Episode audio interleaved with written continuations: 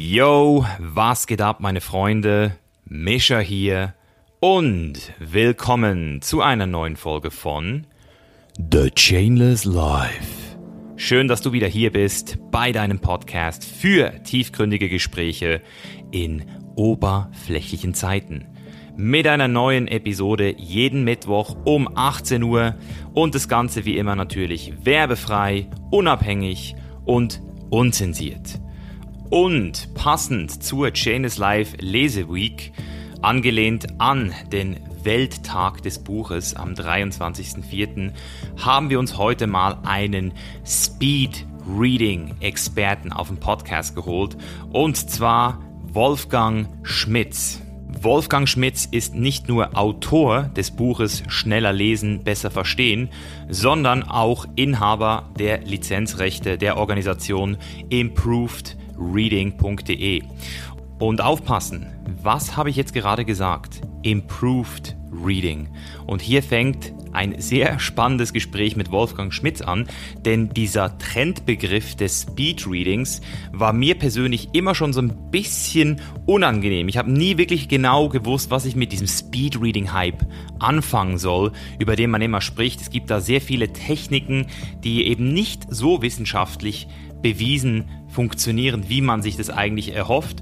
Und deswegen habe ich mich auch auf alles vorbereitet bei diesem Gespräch, aber wurde dann doch sehr positiv überrascht, wie kompetent Wolfgang hier in diesem Gespräch gewirkt hat, wie er auch seine Überzeugung, was Speedreading eigentlich ist, mit uns teilt und uns dann eben auch erklärt, dass die zunehmende Lesegeschwindigkeit eigentlich gar nicht zwingend das Ziel, sondern vielmehr der nette Nebeneffekt davon ist, wenn man eben anfängt, richtig zu lesen. Das heißt, wenn man lernt, wie man richtig liest. Und das ist für mich so ein Punkt, wo da musste ich wirklich auch wieder schmunzen, weil ich bin immer auf der Suche nach Multiplikatoren in meinem Leben. Das heißt, was kann ich machen? Wie kann ich meine Zeit investieren, um möglichst viel Benefit zurückzukriegen? Deswegen habe ich zum Beispiel sehr schnell schon gemerkt, dass wenn ich mich damit beschäftige, wie lerne ich besser? Also lernen, wie man lernt, lernen, wie man recherchiert, dass ich dann auch automatisch diesen Hebel für mich entdecke und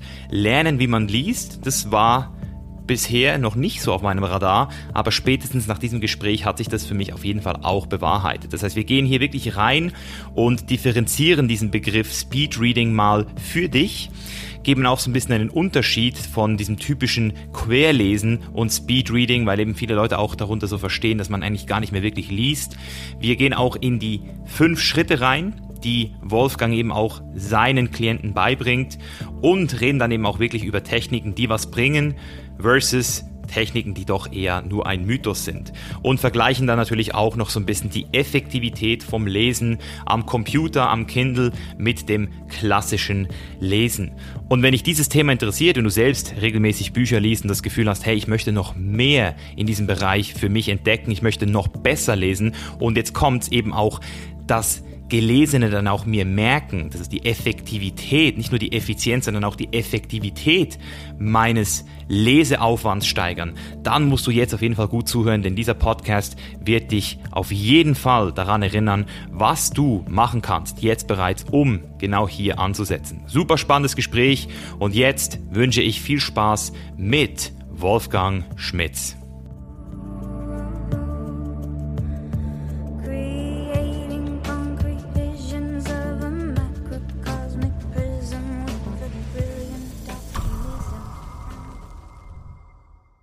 Also ich habe jetzt auch gemerkt, so dieses Jahr, ich bin jetzt 30 geworden und ich habe so das Gefühl. So alt.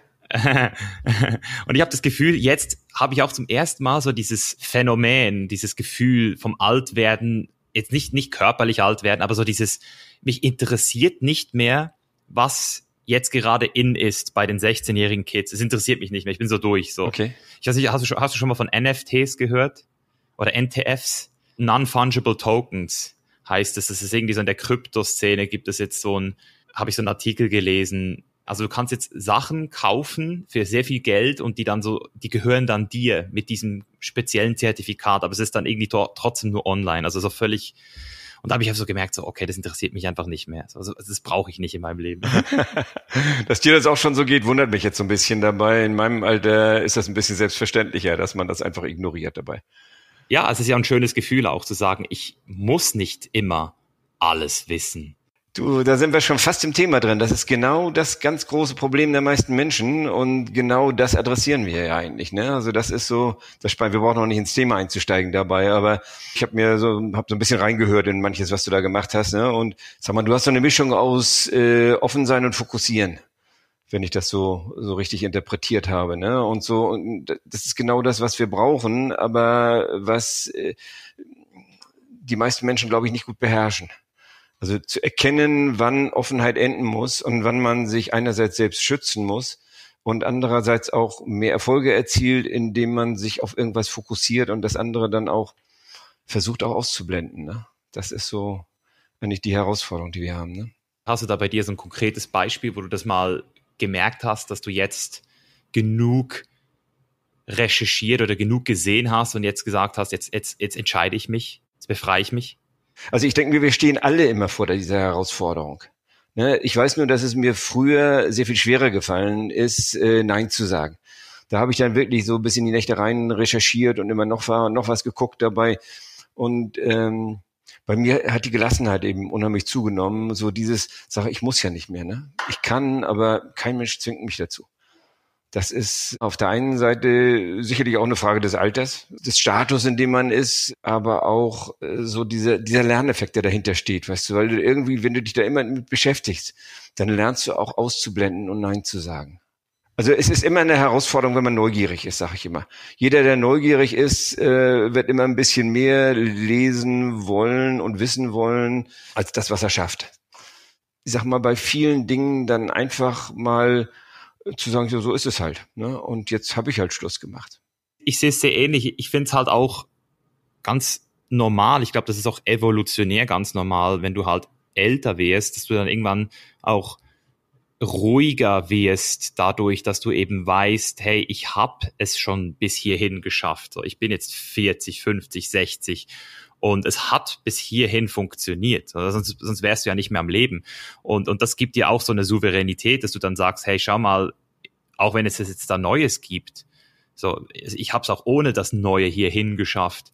Und das ist ja, glaube ich, auch das, was man dann eben so ein bisschen irgendwann merkt, so wo hört es auf mit Lesen und, und mit neuen äh, Recherchieren. Es muss ja dann auch irgendwie dich motivieren, es muss ja auch noch ein Antrieb da sein. Und bei mir ist es wirklich so, wenn, wenn ich keine Ziele mehr habe, also ich stelle mir das wirklich auch sehr ähm, komisch vor, dieses, diese, dieses Gefühl, wenn man jetzt nicht mehr irgendwo hin arbeitet, dann bleibt am Ende wirklich nur noch die Neugier. Und die Neugier, finde ich persönlich, die kann immer wieder geweckt werden. Auch ins, ins hohe Alter kann man immer noch neugierig bleiben für gewisse Sachen. Und, und wenn man diese Offenheit behält und sagt, hey, das interessiert mich jetzt, dann möchte ich mehr darüber wissen, dann kannst du ja dadurch dann auch wieder Motivation entwickeln, zu sagen, hey, ich, möchte die Wahrheit verstehen oder näher an die Wahrheit kommen. Das ist ja auch für viele Menschen so ein Anspruch.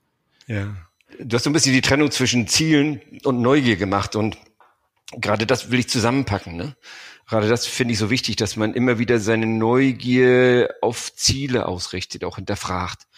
Natürlich kann es immer so eine gewisse allgemeine Grundneugier geben, so was passiert dann so, ne? Was reden die da gerade über AstraZeneca oder sowas ähnliches. Aber ähm, da irgendwo nicht reinzufallen und äh, zu viel Informationen dazu zu suchen, äh, sondern immer so ein bisschen so im Hinterkopf so eine Agenda mitlaufen zu lassen, ist es das wirklich, was wichtig ist für mich, äh, was mich zufriedener macht, was äh, für mich bessere Arbeitsergebnisse äh, verursacht. Also die Ziele müssen nicht immer auf irgendwie so ein großes Ziel ausgerichtet sein, dabei beruflich irgendwelche Dinge zu erreichen oder in irgendeinem Land zu leben oder sowas ähnliches. Äh, aber so dieses mhm. dauernde Hinterfragen, so erfüllt das, was ich jetzt mache, wirklich noch meine Ziele?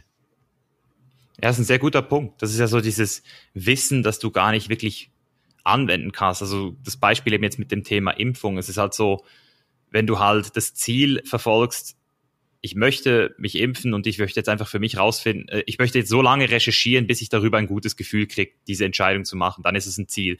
Aber wenn du halt den ganzen Tag die News liest oder irgendwelche Artikel liest und das eigentlich nicht wirklich einen Zweck verfolgt, dann kann man sich dann halt wirklich fragen, was ist denn das jetzt eigentlich so? Und ich würde sagen, im, im entferntesten kann man sagen, dass wenn man selbst, wenn man kein Ziel hat, dann sollte die Sache an sich, der Zweck, dich erfüllen. Also dann muss das Lesen an sich eben auch eine gewisse Neugier haben, die dich irgendwie, ja, also die dir was Gutes gibt, so ein gutes Gefühl oder so ein Lacher, das darf es ja auch mal sein. Ja, genau. So dieses auch so zu trennen, weißt du, ich bekomme das so häufig mit, äh, dass Menschen einfach per se schneller lesen wollen und dass sie per se einfach mehr Bücher lesen wollen. Und da sage ich immer, was sind das für Ziele? Das sind, äh, es, es klingt immer gut. Da viele Lesetrainer sagen dann immer, es ist ganz toll, wenn du jetzt bisher zwei Bücher im Monat gelesen hast, kannst du dann zukünftig, wenn du doppelt so schnell liest, kannst du vier oder wenn du dreimal so liest, sechs lesen im Monat. Das ist doch ganz toll. Und ich sage, wenn, wenn mir diese Bücher nicht genügend bringen, warum dann? Also ja, es ist eine Möglichkeit, aber es ist kein Selbstzweck. Und die Schnelligkeit ist, ist auch kein Selbstzweck. Ich, ich lese auch Bücher langsam die schön geschrieben sind. Ich lese auch Stellen in Büchern langsam, weil ich da Dinge auf mich wirken lasse. Aber insgesamt, sag mal, 98 Prozent von dem, was ich lese, lese ich mindestens in der vier- bis fünffachen Geschwindigkeit wie früher. Äh, mhm. Weil ich dann eben mehr mitbekomme, weil ich mehr dem Autor folge, weil ich mehr auf den Punkt komme, weil ich mehr, mehr auf die Story, auf die Logik des Textes einlasse. Das sind alles so Gründe, die fürs schnellere Lesen sprechen. Aber nur einfach nur schneller. Mhm. Also das, das ist ja genau der Punkt, warum ich sie auf den Podcast geholt habe, weil mich das ja auch super interessiert. Weil das klingt für mich, in, also für, für mich so als jemand, der sich mit dem Thema gar nicht auskennt, klingt das fast schon so wie ein Zielkonflikt. Sprich, ich möchte schneller lesen und darau, daran lasse ich natürlich dann auch Qualität sack. Also da, da verliere ich was. Und, und Sie sagen ja jetzt, ein Grund fürs schnellere Lesen ist nicht das schnellere Lesen per se, sondern dass man dadurch sogar den Inhalt besser versteht. Ja, ist ein ganz einfacher Zusammenhang, weil ähm, wir Lesefehler machen. Ne, jeder oder fast alle Menschen haben einmal im Leben nur lesen gelernt, im Alter von sechs, sieben Jahren und dann kindgerecht lesen gelernt. Ne? Und der Lehrer hat alles das nur nutzen können, was eben sechs, siebenjähriger mitbringt. Aber ein 20-jähriger oder auch schon 10, 15-jähriger bringt ganz andere Voraussetzungen mit. Und wenn man die nicht in das Lesen reinträgt, dann wird man immer Ergebnisse beim Lesen erzielen, äh, wo man merkt, man wird unkonzentriert, man versteht nicht so gut, man kann Dinge nicht sich gut merken. Und dann muss man wieder zurückgehen, äh, wie kommt denn das? Ja, und dann gibt's eben so Lesefehler, die man macht und ganz vereinfacht liegt es in erster Linie am Gucken. Die meisten Menschen gucken eben falsch, so banal sich dieses äh, Wort anhört. Aber logischerweise hat Lesen damit was zu tun, was ich für Bilder auf meinem Augenhintergrund erzeuge.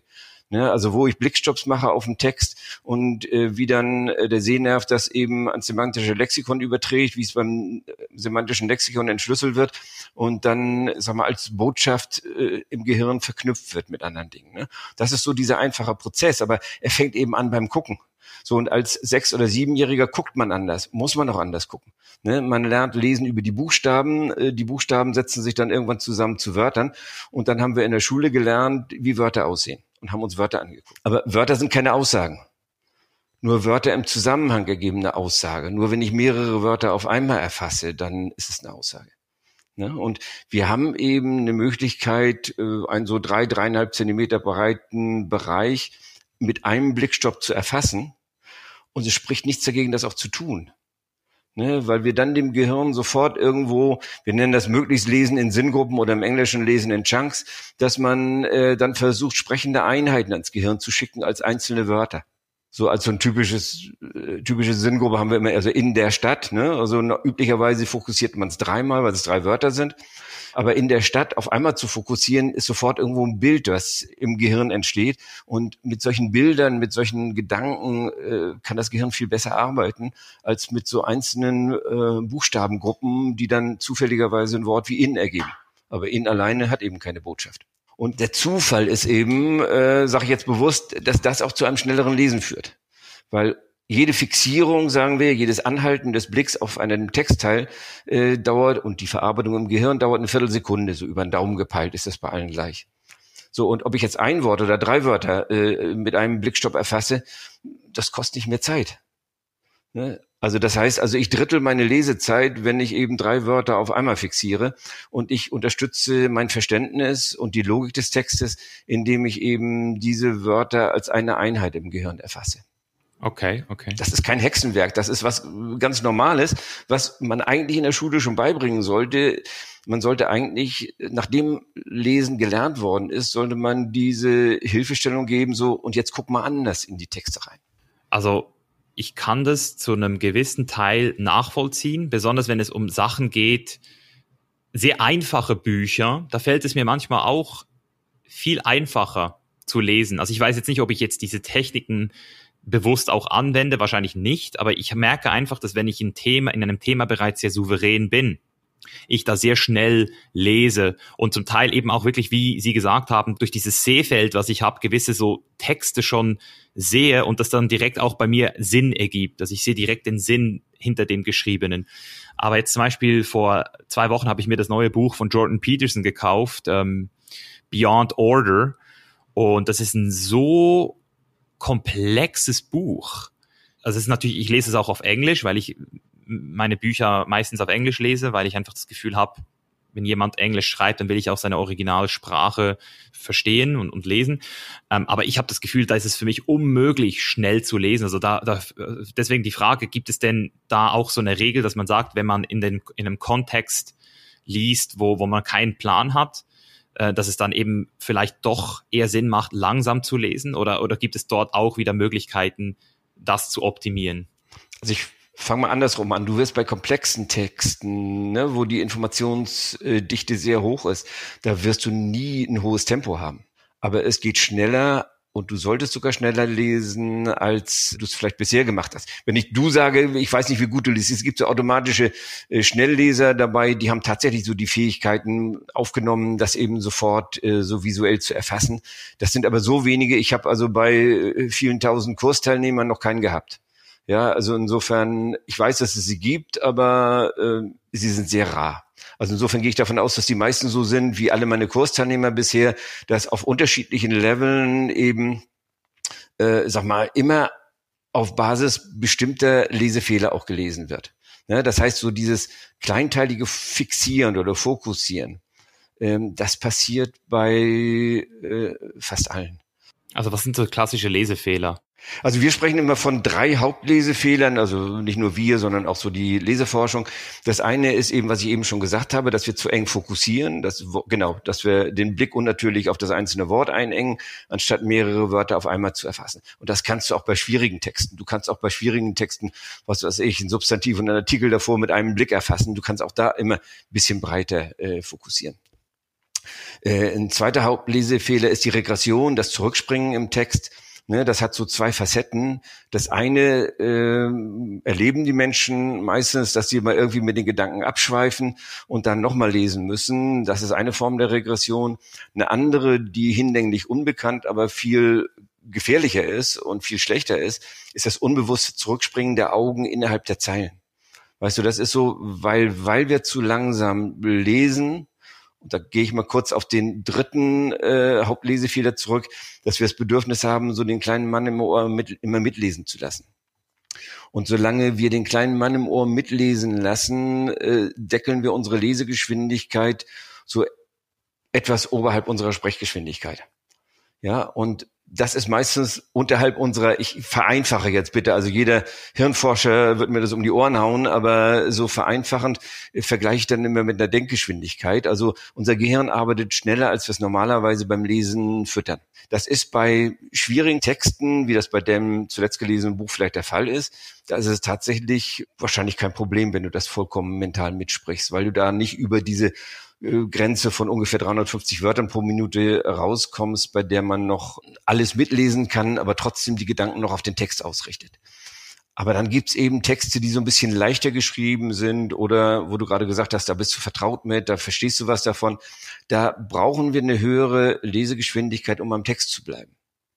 Also das war deine Ausgangsfrage. Wir werden nicht überall ein hohes Tempo erreichen, aber wir sollten überall die Techniken einsetzen, die im Normalfall zu einem deutlich höheren Tempo führen.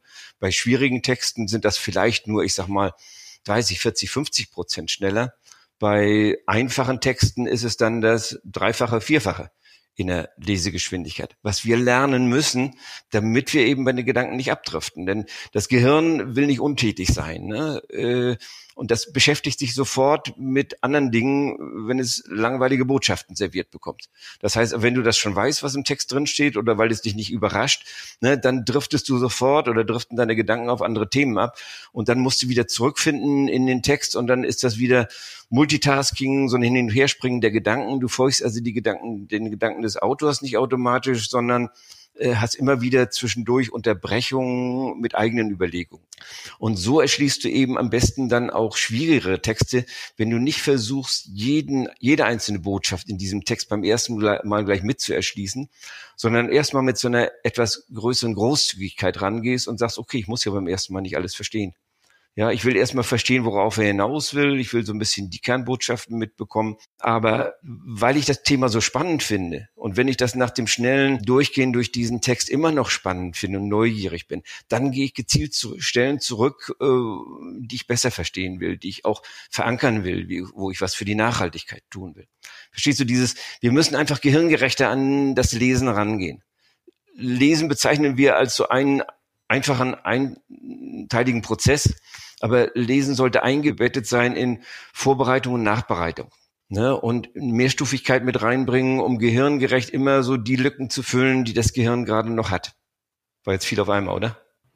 Ne, es ist okay. Also ich, ich nehme mit, also was ich auf jeden Fall sagen kann, ist, dass ich den ersten Punkt total einsehe. So dieses, sich auf einzelne Wörter zu fokussieren, das macht ja gar keinen Sinn. Also da kann man sich ja komplett sabotieren. Also da würde ich ja den kompletten Satz gar nicht mehr verstehen, weil eben einzelne Wörter machen keinen Sinn. So, das, das sehe ich komplett.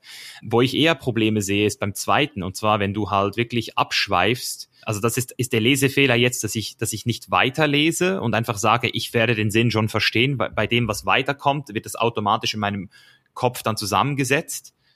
Ja, du bist einfach großzügiger dabei und sagst, äh, äh, beim ersten Mal will ich im Grunde genommen die Kernbotschaften des Autors verstehen und die verstehe ich besser, wenn ich in seinem Gedankenfluss bleibe. Wenn ich seinen Gedankenfluss nicht dauernd unterbreche, eben mit eigenen Überlegungen, vertiefenden Überlegungen, Unklarheiten und Mehrfachlesen von Textstellen. Ah, jetzt verstehe jetzt verstehe ich es. Im Sinne von, ich gebe mir sozusagen selbst ich vertraue dem Autor, dass der Punkt, den ich jetzt vielleicht gerade in meinem, in meinem Kopf erzeuge, während des Lesens noch kommt, dass der noch aufgeschlüsselt wird und zwar korrekt. Ist ein Punkt. Wahrscheinlich sogar. Aber auch wenn nicht verstehen, auch wenn er essentiell ist. Wenn du dann hinterher mit einem bestimmten Text hast, das kann Kapitel sein, das kann mal im Extremfall ein Absatz sein, das kann mal äh, ein ganzer Bericht sein, so, ne? Dann ist eben die Frage, so was für eine Neugier hast du noch am Ende? Ne? Wo hast du noch Unsicherheiten? Was erscheint dir noch wichtig? Ne? Und während du liest, erscheint dir alles wichtig, weil du dem Autor ja, du hast dich irgendwann mal entschieden, den Text zu lesen und dann willst du von dem Autor auch alles verstehen, was er so sagt.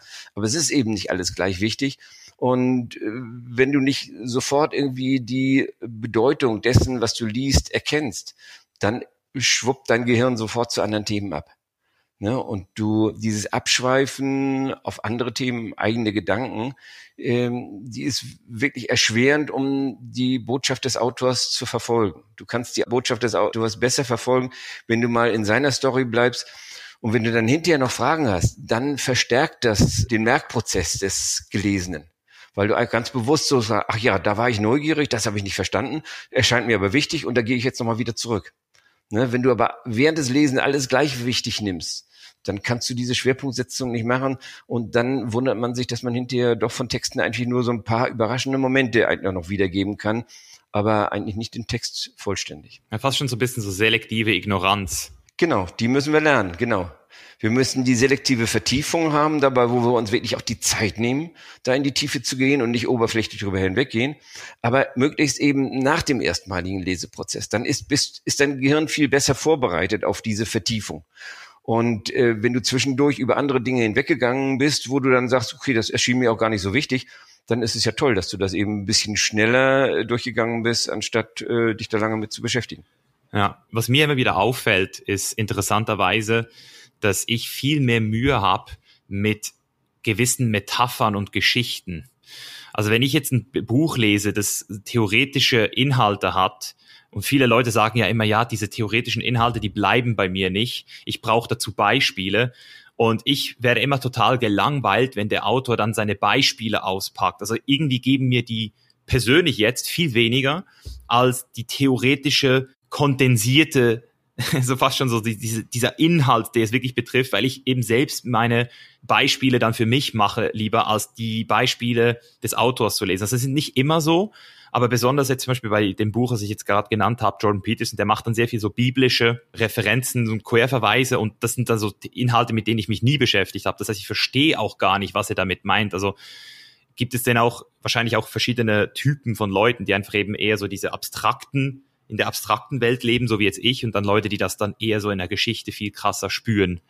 Das ist eine hervorragende Beschreibung von dir jetzt eben. Genau darauf kommt es an, dass man, äh, sag mal, aus dem Lesen sowas Egoistisches macht. Dass man immer sagt, Lesen ist nicht Abarbeiten von Text, weil der Autor, äh, sag mal, das so geschrieben hat, muss ich ihm jetzt auch folgen, sondern mach deine eigene mhm. Story draus. Ne? Äh, werd dein eigener Co-Autor quasi zu dem Text. Ne, versuche selbst aus diesem Angebot von Text eines Autors das rauszuziehen, was für dich eine Bedeutung hat. Und das ist so äh, ein sehr gutes Beispiel. Dann, wenn äh, Metaphern gebraucht werden, Vertiefungen gebraucht werden, die du gar nicht nötig hast, äh, dann lerne es auch, darüber schnell hinwegzugehen und dann weiterzulesen, wo dann, ähm, sagen wir, die Logik des Textes wieder anschließt. Genau. Ich habe vielleicht ein ähnliches Beispiel, weißt du, wenn ich mal in, in Hochschulen zum Beispiel die äh, äh, Kurse gebe, zum Beispiel erinnere ich mich, im Fachbereich Physik war das damals, wo die dann gefragt haben, ja, wie gehe ich denn eigentlich vor? Gucke ich mir erst die Formeln an oder gucke ich mir erst die, äh, den Text, lese ich erst den Text durch? Und da habe ich einfach die Frage zurückgegeben, so, wie macht ihr das denn eigentlich? Und dann war das so ein typischer Fall, und das, das habe ich erwartet, dass die einen sagen, mir sagen die Formeln eine ganze Menge, ne? Stichwort Metaphern. Ne? Also insofern gucke ich mir die Formel an, dann weiß ich eigentlich, dann brauche ich den Text gar nicht mehr. Und die anderen sagen, ich lasse die Formel weg, ich lese den Text durch und dann gehe ich anschließend rein und gucke mir die Formeln an. So dieses so, sich seine eigene Geschichte zu bauen, das ist so wichtig. Ne? Dass du wirklich äh, auch loslässt oder ein anderes Beispiel, wenn wir in, in unseren Kursen so Texte lesen lassen, da habe ich immer einen Text mit dabei, da, ich würde mal sagen, so 80 bis 90 Prozent der Teilnehmer lesen den deutlich langsamer als einen anderen Text. Und dann, äh, wenn ich dann frage, warum habt ihr das langsamer gelesen, ne? dann hieß es, ja, das war so komplex und da wurden so viele Wissenschaftler genannt und Institute und was weiß ich nicht alles. Und dann sage ich ja, und interessiert euch das? Nö, eigentlich nicht. Ja, warum hat es euch dann verlangsamt? Ne, das ist so dieses Mal so hinterfragen, so wie kann ich beim Lesen mich darauf fokussieren, was mir persönlich was bringt.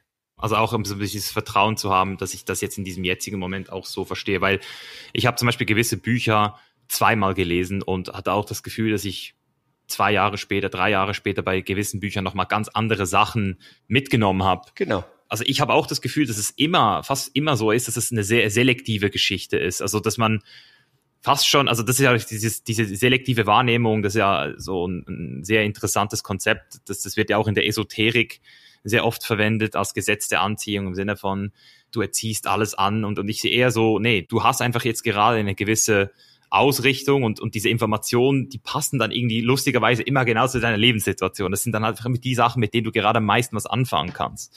So fühlt es sich für mich manchmal an. Aber damit kommst du auf so ein anderes Thema, was uns auch ganz wichtig ist, nämlich die Vorbereitung des Lesens. Äh, du hast vollkommen recht, dass wir irgendwo so eine Hidden Agenda haben, wo wir automatisch von irgendwas angezogen werden und von anderen Dingen nicht so angezogen werden. Aber diesen Augenblick, bevor man anfängt zu lesen, nochmal zu nutzen und zu sagen, ja, was könnte denn zu dem Themenbereich eigentlich wichtig für mich sein? Was könnte denn eine Bedeutung haben, ich habe jetzt den falschen Begriff äh, gewählt. Ich habe wichtig gesagt. Äh, wir versuchen aber immer so ein bisschen das Thema Relevanz äh, deutlich zu ja. machen. Ne? Relevant. Ja. Äh, entscheidend ist, was im Moment wichtig ist und das ist relevant. Und darauf sich vor dem Lesen so ein bisschen einzustimmen, vorzubereiten. Um diese Absicht für das Lesen zu kreieren, Leseziele zu wissen, die Neugier zu schaffen, die dich dann auch näher beim Text hält aber auch das Gehirn schon so ein bisschen so inhaltlich einzustimmen. Ne? Häufig stolpern wir so in Texte rein und merken erst so, sagen wir nach einer gewissen Zeit, worauf der, worauf der Autor hinaus will. Und schön wäre es, wenn wir von vornherein eben so mental eingestimmt sind auf dieses Thema. Deshalb sagen wir auch, und nicht nur wir, sondern das ist wirklich so Bestandteil der Leseforschung, nie und das ist wirklich eine Empfehlung, die ich allgemein geben möchte, nie einen Text anfangen zu lesen, ohne vorher eine Vorausschau gemacht zu haben. Also Preview im Englischen äh, haben wir mit Vorausschau übersetzt. Also im Rahmen eines Previews dann das Gefühl zu bekommen, so welchen Eindruck macht der Text auf mich? Ist der spannend? Äh, ist der gut aufgebaut? Wo steht eigentlich das, was mich am meisten interessiert? Ähm, auch schon alleine, wie lang ist das? Ne? Häufig ist ja so, dass man irgendwie Berichte gerade im Internet anfängt zu lesen und dann merkt, kommt noch was und noch was und noch was, ne? Und irgendwann will man gar nicht mehr. Und insofern ja, ja. ist so die, ne, irgendwo genau. dieses Gefühl so, ja, das ist das Volumen und das ist das, was mir das Lesen bringen könnte. So diesen vorbereitenden Prozess vorm Lesen zu machen. Ne? Das ist auf der einen Seite hilfreich, um schneller zu erkennen, dass Texte vielleicht doch nicht so die Wünsche abdecken, die wir eigentlich mit dem äh, Text verbinden und auf der anderen Seite eben auch das Gehirn einstimmen und vorbereiten, sodass du eher in vertrauterem Terrain liest und nicht dich immer überraschen lässt von allen Textteilen. Wie können wir denn vielleicht nochmal die Begrifflichkeiten auseinandernehmen zwischen Querlesen und Speedreading? Weil Querlesen ist ja auch, also irgendwie klingt das jetzt für mich auch schon fast ein bisschen wie Querlesen, weil man dann eben ja auch so über den Text rübergeht und dann sieht, okay, ja, diese Passage, da ist jetzt inhaltlich gerade nichts drin und dann geht man einfach so kurz drüber. Oder wie, wie genau definieren Sie denn dieses Querlesen nochmal? Ist es diese Vorstufe, die Sie jetzt gerade genannt haben, dieses Previewing? Ist das Querlesen oder wie? wie? Also in Kursen sage ich immer, wenn ihr Querlesen lernen wollt, dann seid ihr hier falsch. also Querlesen ist für mich kein Lesen, sondern Querlesen ist im Grunde eine Zwischenstufe zwischen einer Vorausschau, wo ich mir nur einen Eindruck verschaffe für den Text, und einem gezielten Lesen der Textteile, die für mich wichtig ist. Aber Querlesen bedeutet eigentlich weglassen. Da gibt es alle möglichen Formeln, die ich ziemlich bescheuert finde. Also nach welchen Winkeln, mit welchen Zeilenlängen man von links nach rechts geht oder was auch immer. Oder Keyword Hopping oder was weiß ich nicht alles. Und all diese Techniken, wenn ich die als Lesen bezeichne und erwartet, dass ich die Antwort auf meine Fragen bekomme, dass ich dann verstehe, was ein Autor mir sagen will, ja, da kriege ich nur eine Bestätigung dessen, was ich schon immer gedacht habe. Ja, da bestätige ich meine Erwartungshaltung, aber ich lerne nicht wirklich neu dazu. Nur wenn ich wirklich so den Botschaften eines Autors zumindest an den entscheidenden Stellen folge, nur dann kann ich eigentlich tatsächlich auch richtig neues Wissen aufbauen. Und das ist genau der Punkt, der ist mir auch ganz, ganz wichtig, weil äh, ich weiß nicht, ob du das so verfolgst, die Diskussion über das digitale Lesen. Also da besteht Konsens in der Forschung, dass digitales Lesen oberflächliche Lesen bedeutet. Das glaube ich sofort. Ja, ist so. Ist auch nicht optimal fürs Auge, finde ich. Also ich finde, ich mach, es macht auch keinen Spaß, lange Texte zu lesen am Computer irgendwie für mich.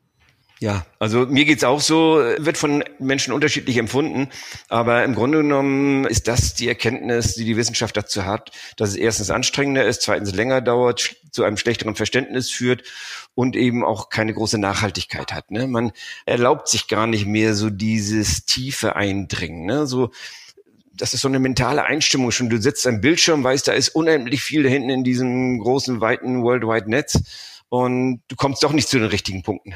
Ne, du, es überfordert dich. Ne, und deshalb bist du huschig eingestimmt und willst nur so ein paar Eindrücke dir verschaffen und willst schnell auf die nächste Seite äh, springen. Und das Problem ist, dass wir dieses Lesen, weil ja inzwischen wird bei vielen Menschen, wird 80 Prozent des Lesens ist digitales Lesen, äh, das wird dann übertragen auf das Lesen von komplexen Texten. Und das kann man dann häufig schon gar nicht mehr. Ne, auch das hat die Wissenschaft irgendwo festgestellt dabei. Ich lege mir hier immer, das liegt bei mir immer auf dem äh, Schreibtisch, weil es äh, ich ganz wichtig, guck dir, wenn du Lust hast, guck dir mal an, äh, Starwanger Erklärung, guck doch mal. Und da gab's ein Forschernetzwerk, das sich zusammengetan hat, um über das digitale Lesen und die Zukunft des Lesens zu philosophieren. Oder vielleicht hast du schon mal die angeguckt, ne? Und die, die, die sagen das, es ist eine Feststellung, dass auch die Digital Natives schlechter lesen, oberflächlicher lesen. Ne, und dass man das dann gar nicht mehr beherrscht, quasi sich wirklich so auf den Kontext voll einzulassen. Ich, ich sehe da das komplett auch, wie du das gesagt hast. Das ist schon alleine dieses Bewusstsein, dass ich mit einem Knopfdruck schon wieder ganz woanders sein könnte. So dieses Bewusstsein, hey, jetzt kommt vielleicht dann direkt eine Mail rein oder da ist eigentlich auch noch ein anderer Text, da ist noch eine E-Mail und WhatsApp und, und das gibt dir unterbewusst schon dieses Rastlose wieder zurück.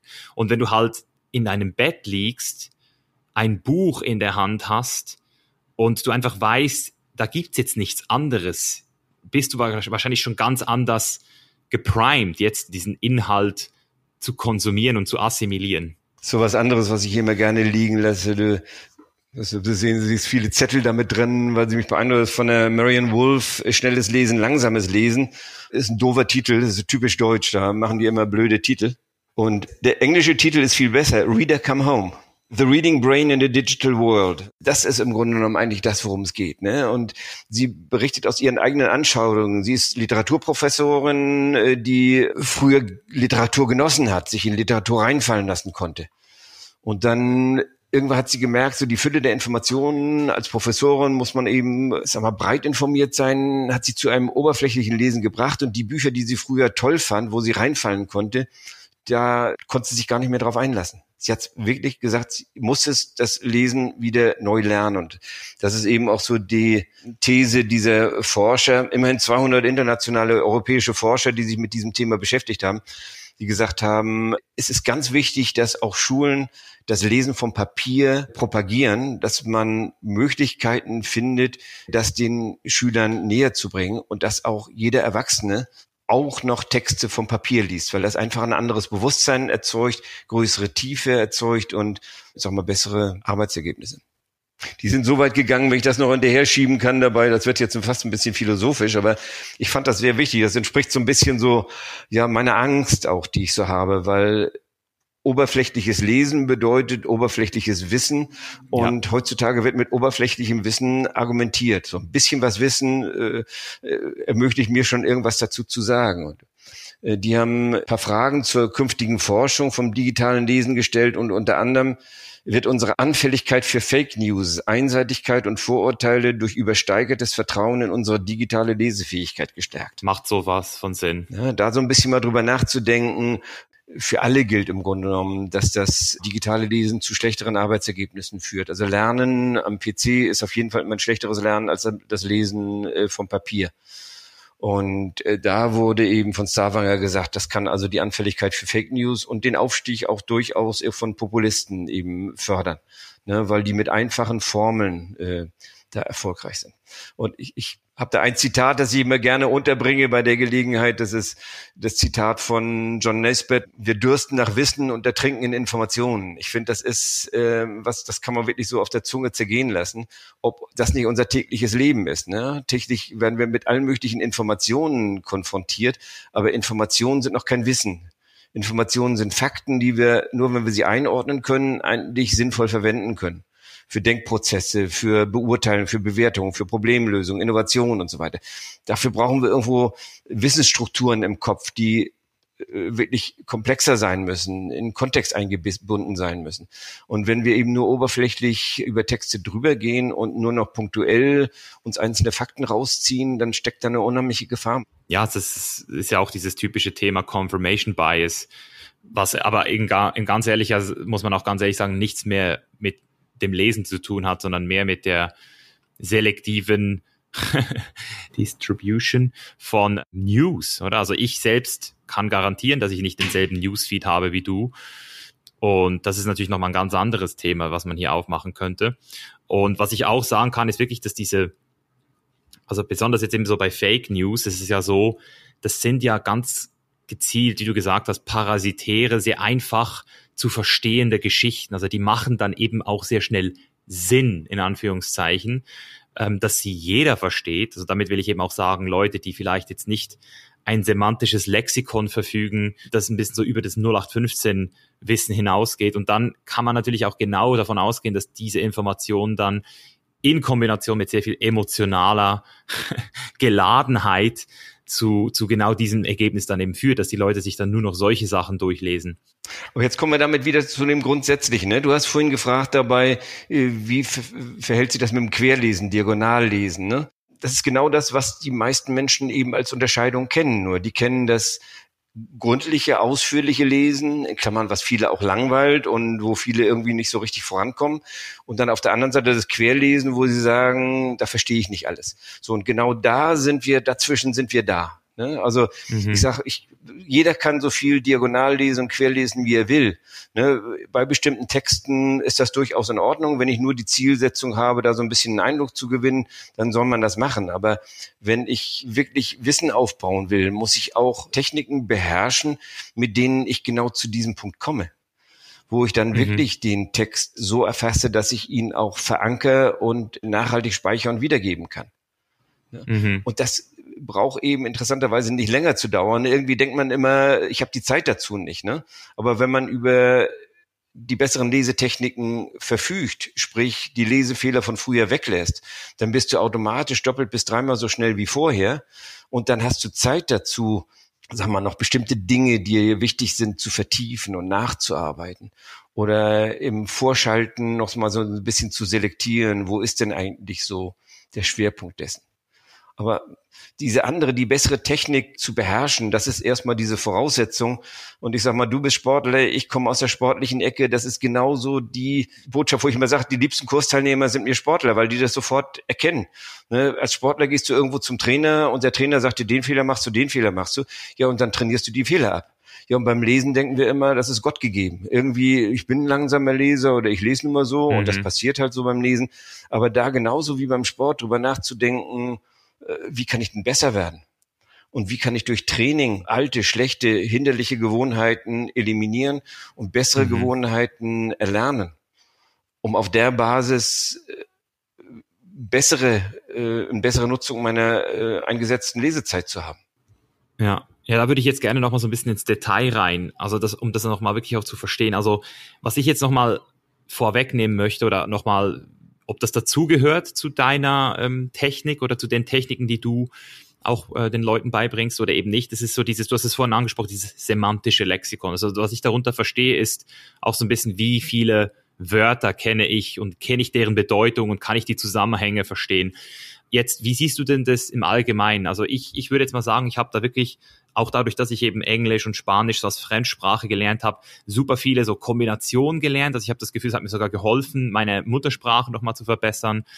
Aber trotzdem, eben jetzt zum Beispiel bei so Büchern wie Jordan Peterson, da merke ich dann, okay, da sind Wörter drin, die verstehe ich halt per se nicht. Also würdest du denn jetzt sagen, eine Person sollte sich zuerst mal mit dem Wortschatz beschäftigen, bevor sie sich über Speedreading Gedanken macht? Oder ist auch hier wieder Speedreading der Schlüssel um den Wortschatz zu erweitern? Also wie würdest du das so aufsetzen?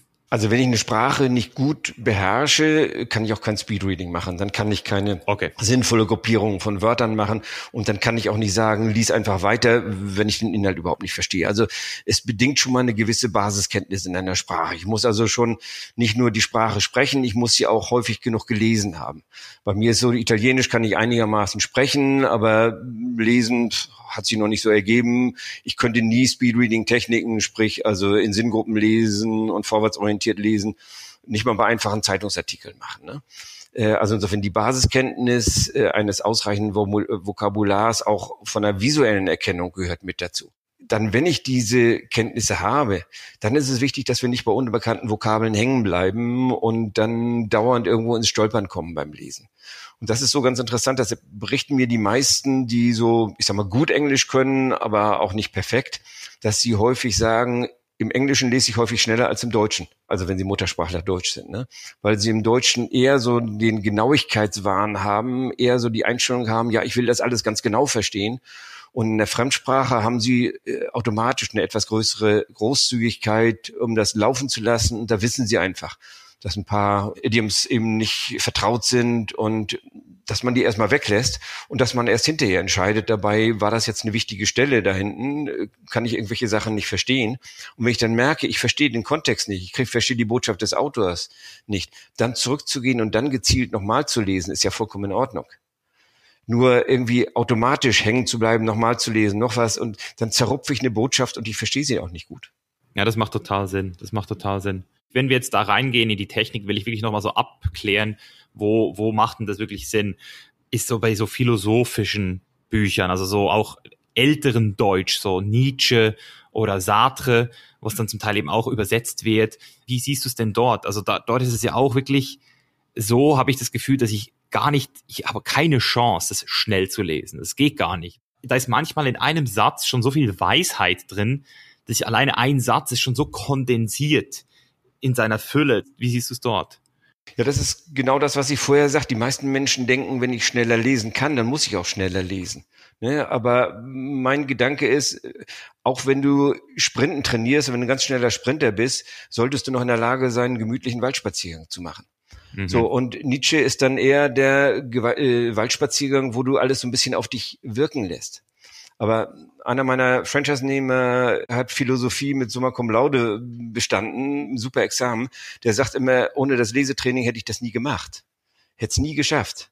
Aber da gilt nicht dieser Teil des Lesetrainings, äh, breit fokussieren, vorwärtsorientiert durch den Text durchgehen und innere Stimme äh, äh reduzieren, sondern da gilt eben dieser schrittweise Prozess. Ich muss mich so ein bisschen einstimmen. Äh, in welchem Zusammenhang sagt Nietzsche das? Was weiß ich aus anderen? Was hat Kant zu dem Thema gesagt? Was hat Schopenhauer gesagt? So und wo erwarte ich jetzt hier eine Differenzierung von dem, was ich schon weiß? Und was will ich hier besonders rauskristallisieren? Also diese Vorbereitungsphase und dann nach dem relativ zügigen Lesen, also auch dem dranbleiben, auch da nicht wieder an jedem Wort hängen bleiben, äh, tatsächlich nochmal wieder zurückzugehen und zu sagen, so was war jetzt seine Botschaft? Das ist eben fürs Gehirn sehr viel leichter, nachdem du mal den Kontext vom Grundsatz her verstanden hast, dann eben dann an manchen Stellen in die Tiefe zu gehen. Aber nochmal, das ist natürlich Weltenunterschiede zwischen Lesegeschwindigkeit beim Zeitunglesen und Lesegeschwindigkeiten bei Gesetzestexten, physikalischen oder psychologischen oder philosophischen Texten. Da machst du gewaltige Unterschiede. Okay. Also auch so juristische Texte, Verträge, das, da, da wird auch nicht Speedreading betrieben, weil es ja genau eigentlich um das Gegenteil geht dann eben. Ja, Nochmal, Speedreading ist so ein bisschen so besetzt, also es muss alles immer schneller gehen dabei. Und ich sag, Speedreading ist eigentlich nur besser gucken beim Lesen und die Botschaft im Kontext besser zu verarbeiten. Ne, insofern ist das für mich und auch für diejenigen, die es praktizieren, kein Nachteil, sondern äh, es ist eine Möglichkeit, besser zu verstehen. Aber ich sag mal, wenn man bisher äh, zum Beispiel Gesetzestexte, komplexere Sachen, ich sag mal mit 150 Wörtern pro Minute gelesen hast, dann wirst du sie vielleicht anschließend mit 200 oder 220 Wörtern pro Minute lesen mit dieser äh, Technik. Ja, wenn du Zeitungsartikel hast, die du vorher mit 200 Wörtern pro Minute gelesen hast, die liest du dann mit 5, 6, 700 Wörtern pro Minute. Verstehst du, das ist so diese Differenzierung, die man dann macht. Aber gerade das ist notwendig, um also gehirngerecht an das Lesen ranzugehen, um die Botschaften so aufzunehmen, dass das Gehirn auch neugierig bleibt, bei der Sache bleibt, sich nicht ablenken lässt. Mhm. Was sind denn so die Referenzen jetzt? Also, was ist so eine normale Person? Was macht die so in der Minute bei einem Zeitungsartikel oder bei einer relativ einfachen Buchseite oder so? Also 200 Wörter pro Minute ist die durchschnittliche Lesegeschwindigkeit im deutschsprachigen Raum. Aber interessanterweise eben nur mit 55 Prozent Verständnis, wenn man das misst. Wow. So, unsere Kursteilnehmer, da sie einen Kurs für effizienteres Lesen buchen, lesen natürlich schon äh, sehr viel besser.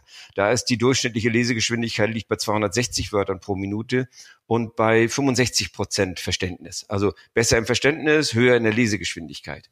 Ne, das ist so eine Größenordnung, die du haben kannst. Aber ich habe auch Teilnehmer, die bei 350, 400 Wörtern pro Minute schon liegen im Lesen und auch mit 80 Prozent Verständnis teilweise lesen. Ja, also insofern, schließt ihr, das ist immer so wie beim Sport, so jeder hat unterschiedliche Voraussetzungen, jeder beherrscht unterschiedliche Techniken. Ich sage immer, jeder kann besser werden, aber ich kann keinem irgendwie so Höchstleistung versprechen. Das ist einfach nicht realistisch. Ja, also was mich auf jeden Fall geil macht, wenn man das so sagen darf, ist diese Prozentzahl, was ich dann eben auch am Ende des Tages daraus verstehe, oder? Weil wenn man das steigern kann, dann ist es ja schon richtig geil. Und das ist ja wieder auch so eine Fähigkeit, die einen extremen Hebel hat, wenn man mal auf 50 Jahre rechnet, in denen man wahrscheinlich täglich lesen würde dann. Also das muss man sich mal vor Augen führen, so, so dieses, ah, wow. Wir haben immer so eine ganz einfache Rechnung. Schon wenn du die normale Lesegeschwindigkeit hast und wenn du dann deine Leseeffizienz irgendwo um 25 Prozent nur steigerst und nur in Anführungsstrichen zwei Stunden am Tag liest, ne, das ist so die durchschnittliche Lesezeit von Berufstätigen, dann kommst du auf zwölf gewonnene Tage pro Jahr ich sag mal, wo, wo holst du zwölf Tage her sonst? Zwölf Tage, die du besser verwenden kannst, wo du surfen kannst, wo du mehr lernen kannst, wo du jobben kannst. Äh, keine Ahnung, die man sinnvoller verwenden kann, als mit falschen Lesetechniken sich das Lesen auch noch äh, zu verleiden, keine Freude am Lesen zu erleben. Ja, und wenn du um 50 Prozent steigerst, und das schaffen fast alle unserer äh, Kursteilnehmer, wobei ich vielleicht noch mal ganz kurz Leseeffizienz erklären muss, dass du das noch mal siehst. Wir haben vorher über die einzelnen Komponenten der Leseeffizienz gesprochen, nämlich Lesegeschwindigkeit und Verständnisgrad. Und die Leseeffizienz messen wir in der Multiplikation von beiden. Das heißt also 200 Wörter pro Minute Lesegeschwindigkeit mit 50 Prozent äh, Verständnis sind 100 Wörter pro Minute gelesen und verstanden. Ne, und das ist der Begriff, mit dem wir in der, im Kurs immer arbeiten und haben dafür diese englische Maßeinheit Effective Reading Rate. Ne, die Effective Reading Rate ist so das, was ich von einem Text äh, gelesen und verstanden habe. Ja, also im Durchschnitt unserer Kursteilnehmer erreichen die etwas über 500 Wörter pro Minute Lesegeschwindigkeit, ausgehend von diesen 260, also mehr als eine Verdopplung der Lesegeschwindigkeit. Und dann aber eine Steigerung des Verständnisgrades dann eben von äh, ungefähr 65 Prozent auf etwa 84, 83, 84 Prozent mein Ziel im Kurs ist immer, das Verständnis zu verbessern. Ja, genau. Das muss das Ziel sein. Dass natürlich das einhergeht mit der Anwendung der Techniken und dass die besseren Techniken automatisch zum schnelleren Lesen führt, das ist ein schöner Nebeneffekt. Aber ich will immer darauf hinaus, was nützt euch das viele Lesen, wenn ihr es nicht versteht und wenn ihr es nicht behalten könnt. Ne? Also insofern, äh, diese Maßgröße Effective Reading Rate ist wirklich äh, das Entscheidende da kommen die meisten eben doch auf deutlich über 400 Wörter pro Minute und haben damit eine Verzweieinhalbfachung ihrer Leseeffizienz. Also aus jeder eingesetzten Minute kommt eben das zweieinhalbfache als Ergebnis raus. Ne, wenn du das mal siehst, du auch im Wettbewerbsvergleich, ich meine, es gibt Leute, die gut lesen können. Und äh, ich habe jetzt betreue gerade jetzt eine Gruppe von Wissenschaftlern. Also interessanterweise irgendwie lesen ist so eine so eine Basisqualifikation, dass die meisten denken, Beherrschung eigentlich jeder. Ne? Aber interessanterweise sind alle großen Forschungsinstitute in Deutschland sind Kunden von uns. Und ich betreue gerade in unserem Speed Reading Online Training, betreue ich gerade so eine Gruppe. Und es ist teilweise erschreckend, was da für Leseergebnisse erzielt werden. Also 180 Wörter pro Minute mit 40 Prozent Verständnis. Da kannst du dir vorstellen, wie sich solche Leute mühsam ihr Wissen erarbeiten müssen. Mhm. Ja, und das ist dann ein extremer Wettbewerbsnachteil gegenüber denjenigen, die mal das bessere Lesen gelernt haben. Und das Gleiche dann jetzt, gut, beim wissenschaftlichen Kontext vielleicht keine 500 Wörter pro Minute, vielleicht sind es dann nur 300 Wörter pro Minute, aber dann nicht 40 Prozent Verständnis, sondern 80 Prozent oder 90 Prozent Verständnis. Ne, das ist also äh, Faktor äh, 7, 8 von dem, was sie normalerweise rausholen aus ihrem Leseprozess. Also ich kann jetzt auf jeden Fall schon mal sagen, so nach einer halben Stunde, ein bisschen mehr als einer halben Stunde, dass es sich für jeden lohnt, der wirklich auf dem Arbeitsmarkt einen Wettbewerbsvorteil haben will oder im Allgemeinen einfach auch sagt, hey, ich möchte hier auf jeden Fall das, was ich investiere, wirklich auch auskosten. Also da nicht irgendwie mit 50 Prozent in meinem Leben weitermachen. Jetzt die große Frage natürlich so, also was funktioniert wirklich und welche Techniken sind mehr so Mythos? Also bei die habe ich jetzt gesehen, du redest von diesen fünf Schritten. Das würde mich jetzt mal interessieren, was denn so diese fünf Schritte sind und vielleicht auch schon so für die Leute jetzt, die das mal so ein bisschen sich vorstellen können, wie man denn da anfängt. Also wir differenzieren zwischen, so ein bisschen zwischen äh, Lesetechnik und Lesestrategie. Das ist so dieser Unterschied. Gleichzeitig auch äh, Effizienz und Effektivität ist das so ein bisschen so dahinter. So Effizienz, das ist eben Abbau der Lesefehler, sprich äh, nicht eng fokussieren, sondern breit, Vorwärtsorientierung statt äh, dauernd Regression und den kleinen Mann im Ohr ein bisschen leiser stellen, damit wir irgendwo eine höhere Geschwindigkeit bekommen. So komme ich schneller durch Texte durch. Punkt. Aber das sollte ich eben anwenden auf Texte, die ich wirklich lesen will, die ich auch wirklich gut verstehen will. Und dazu gehören vorbereitende Prozesse mit dazu. Da ist der erste von deinen fünf Schritten, ist das sich einstimmen auf den Text. Also eine Vorausschau machen, Eindruck gewinnen, worum geht's, wie lange ist das, wo steht das Wesentliche, ist es wirklich das, was ich will, so ein bisschen so Vorbereitung des Gehirns, Sichten, Selektieren, das ist so dieser Prozess. Dann anschließend möglichst konkret zu sagen, äh, welche Fragen habe ich an den Text? Warum lese ich das jetzt? Jetzt habe ich die Vorausschau gemacht, eigentlich weiß ich schon, worum es geht und mehr muss ich nicht wissen. Dann bietet sich kein Lesen an. Wenn ich nicht eine ausreichende Neugier entwickle an den Text, dann bietet sich auch kein Lesen an. Wenn ich kein Interesse habe, wenn ich keine Neugier habe, werde ich wahnsinnige Mühe haben, mich dem Text zu widmen. Also insofern durch Fragen an den Text, durch Konkretisierung dessen, was will ich aus dem Text rausziehen, kannst du eigentlich deine Neugier nur aufbauen, die dann hinterher zu einem konzentrierten Lesen führt. Dann anschließend quasi mit den, wenn du dann noch weiter in die Tiefe gehen willst, dann eben mit den Techniken, wie ich sie gerade benannt habe, mit äh, besseren Fokussierungen, besseren Fixierungen durch äh, Texte dann durchgehen. aber auch gegebenenfalls Lücken lassen an dieser Stelle. Gar nicht mal unbedingt schon den Anspruch zu haben, 100 Prozent. Denn wenn du da den Anspruch 100 Prozent hast, dann bist du automatisch wieder rund, gehst du schon wieder runter in der Geschwindigkeit und bist wieder detailverliebt. Also so ein bisschen dich auf den Text einzulassen. So, aber das bedingt dann, dass du danach nicht gleich wieder zum nächsten äh, Text rüber hüpfst äh, und dich mit dem nächsten Thema beschäftigst, sondern dass du dann noch die Chance nutzt zu sagen, was hat mich jetzt beeindruckt an diesem Text? Was war jetzt wichtig? Ne, womit kann ich jetzt was anfangen? Was würde ich im dritten erzählen, was an diesem Text wirklich aussagekräftig war? Ne, das ist so dieses Bewusstmachen nach dem Leseprozess. Und wenn du wirklich lernst, wenn du wirklich für eine Prüfung paukst, wenn du für deinen Job wirklich Dinge im Kopf haben musst, statt irgendwo in irgendwelchen Akten, äh, dann musst du was für einen Verankerungsprozess tun, dann musst du wiederholen, dann musst du Brücken bauen, dann musst du Emotionen verbinden damit, dann musst du Bilder entstehen lassen und das alles, was man zu, zu Merktechniken eigentlich noch dazu braucht. Das sind diese fünf Schritte. Also Vorausschau, Fragen stellen, mit den richtigen Techniken zügig lesen, im Kontext des Autors bleiben, bewusst machen und äh, dann anschließend rekapitulieren, vertiefen. Jetzt, jetzt bei den richtigen Techniken, das ist ja genau das Ding, die, die große Frage, die richtigen Techniken. Also vielleicht kannst du uns da mal eine, so, äh, vielleicht auch direkt für die Leute, die jetzt hier zuhören, dass die schon so einen Ansatz haben, den Sie mal direkt ausprobieren könnten, mit dem Sie direkt schon mal vielleicht Ihr Lesetempo steigern können? Was gibt es da so für eine wissenschaftlich fundierte Technik, die du vielleicht jetzt so nochmal erklären könntest in diesem Bereich? Also schon das Weglassen der Regression, das Weglassen des Zurückspringens ist schon alleine führt zu dieser Steigerung der Lesegeschwindigkeit, führt dazu, dass wir dichter am Text bleiben und besser verstehen. Dazu brauche ich aber ein bestimmtes Tempo.